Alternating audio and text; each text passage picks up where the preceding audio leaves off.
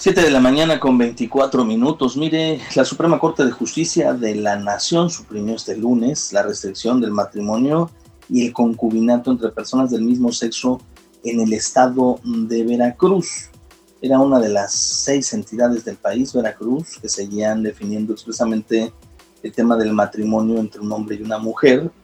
Eh, la Corte ha declarado inconstitucional esto desde 2012 por excluir, dice, a las parejas homosexuales. Y bueno, eh, evidentemente ha habido reacciones, hay reacciones por parte de grupos que están eh, a favor de la familia. Yo esta mañana le agradezco al vocero de la Arquidiócesis de Jalapa, al presbítero José Manuel Suazo Reyes, el tomarme el teléfono respecto a este y a otros temas que también ha fallado la Suprema Corte, como por ejemplo en el caso de permitir ¿no? el aborto en menores de edad que han sufrido algún tipo de violación y han quedado embarazadas eh, eh, por esta circunstancia, permitir el aborto. ¿Qué opina también la arquidiócesis? Y por ello lo saludo. Padre, ¿cómo está? Buenos días. ¿Qué tal, Luis? Eh, muy buenos días. Un gusto saludarle y un gusto saludar también a todo su auditorio.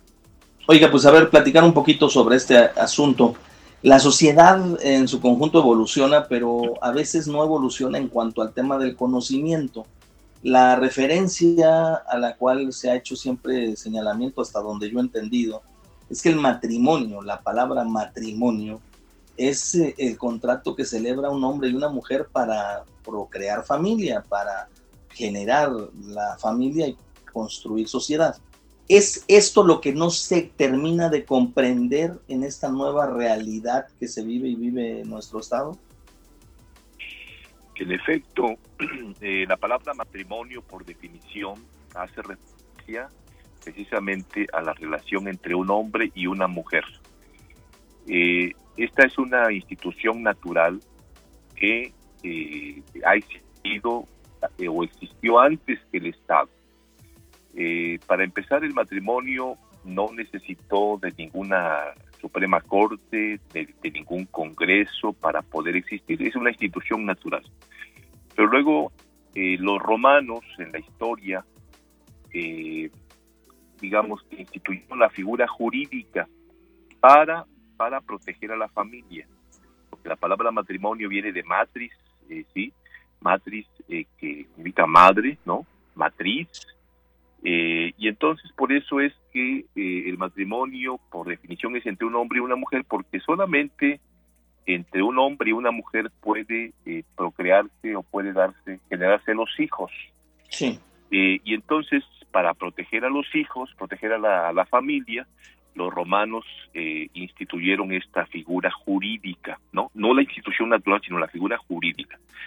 Ahora, eh, el problema de esto que, la Suprema Corte ha estado haciendo, promoviendo los congresos, es que de llamarle matrimonio a cualquier relación entre las personas. Y eso es falso.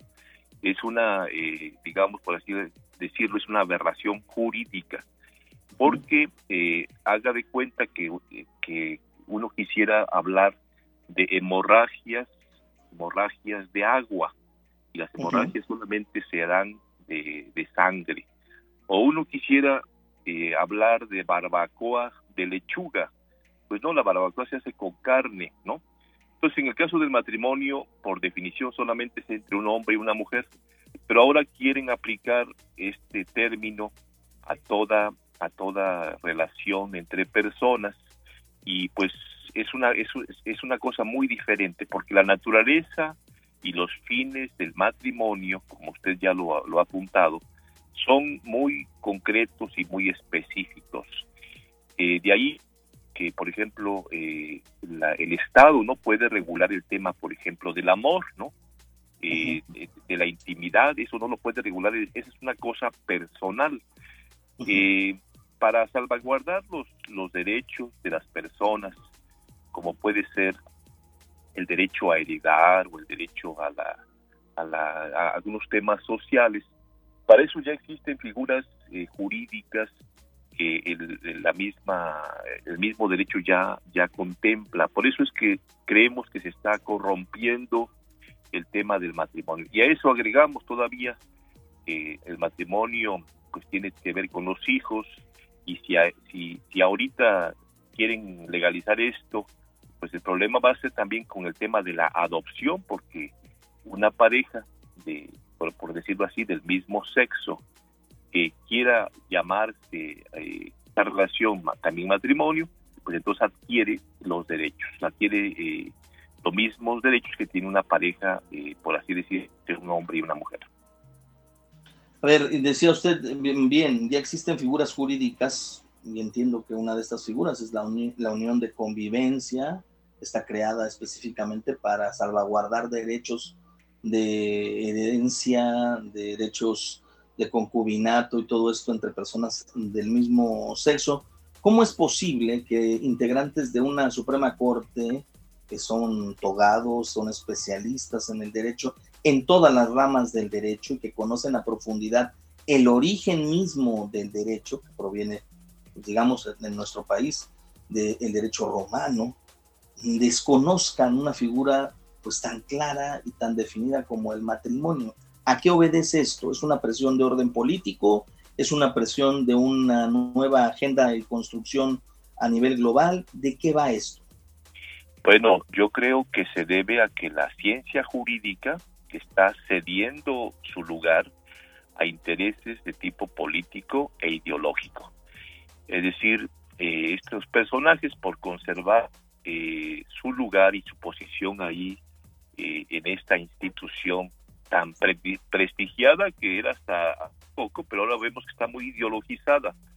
Entonces ahora eh, ya no, por así decirlo, analizan los temas con la ciencia jurídica, sino lo hacen desde una posición ideológica o una posición política, incluso para complacer a ciertas voluntades que les están eh, diciendo las cosas deben hacerse de esta manera, aunque sean antinaturales y no sean lógicas o no se no se eh, este, adecúen a la verdad.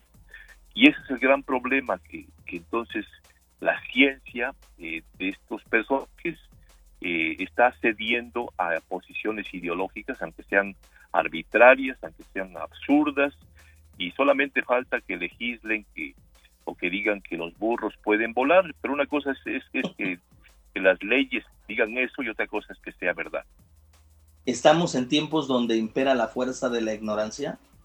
Estamos en una época de la posverdad, que, que basta que, el personaje diga que tiene otros datos para que piense que es la verdad. Entonces, eh, este, si estamos de día, eh, alguien va a decir que estamos de noche, y entonces esa, esa imposición ideológica lamentablemente está haciendo mucho daño a la sociedad y al mundo, porque se quieren imponer eh, cosas falsas que no tienen sentido.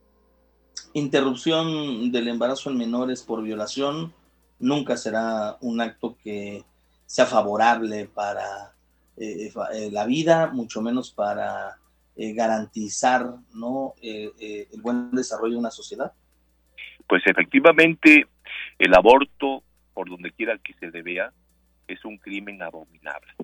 Ahora, el problema de los embarazos de las niñas, o sea, de los de los este de las menores de edad y que se ha este, metido este tema con el tema de la cero, la norma 046 para imponer el aborto en todos los, los este, hospitales públicos, sí, nos parece un daño muy grave a la sociedad, porque con eso no se resuelve el problema de fondo que es el tema de la violación. No se toca para nada a los que ocasionan estos problemas, que son los violadores, que pueden estar eh, en la familia, que pueden ser eh, tíos, pueden ser a veces los mismos eh, genitores, eh, o pueden ser también incluso amistades cercanas, familia.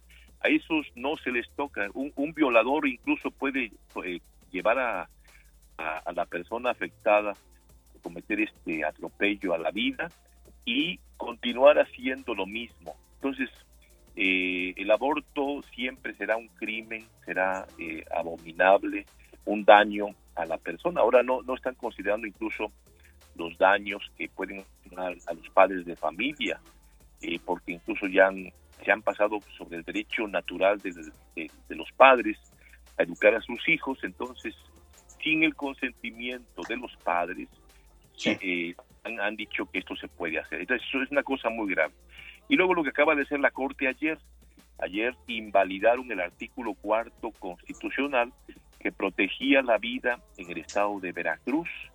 Es muy lamentable que, que, que los que, vamos a decir así, serían los protectores de los derechos humanos, de los derechos de las personas, y el derecho a la vida es un derecho humano fundamental, ellos hayan dicho que es inconstitucional defender la vida desde la concepción hasta su desenlace natural. Es una realmente una cosa muy grave, absurda, penosa eh, y al mismo tiempo impotente porque estamos ante lo que ellos llaman el máximo tribunal. Es, es, es, la imposición de una ideología, la imposición de la posverdad.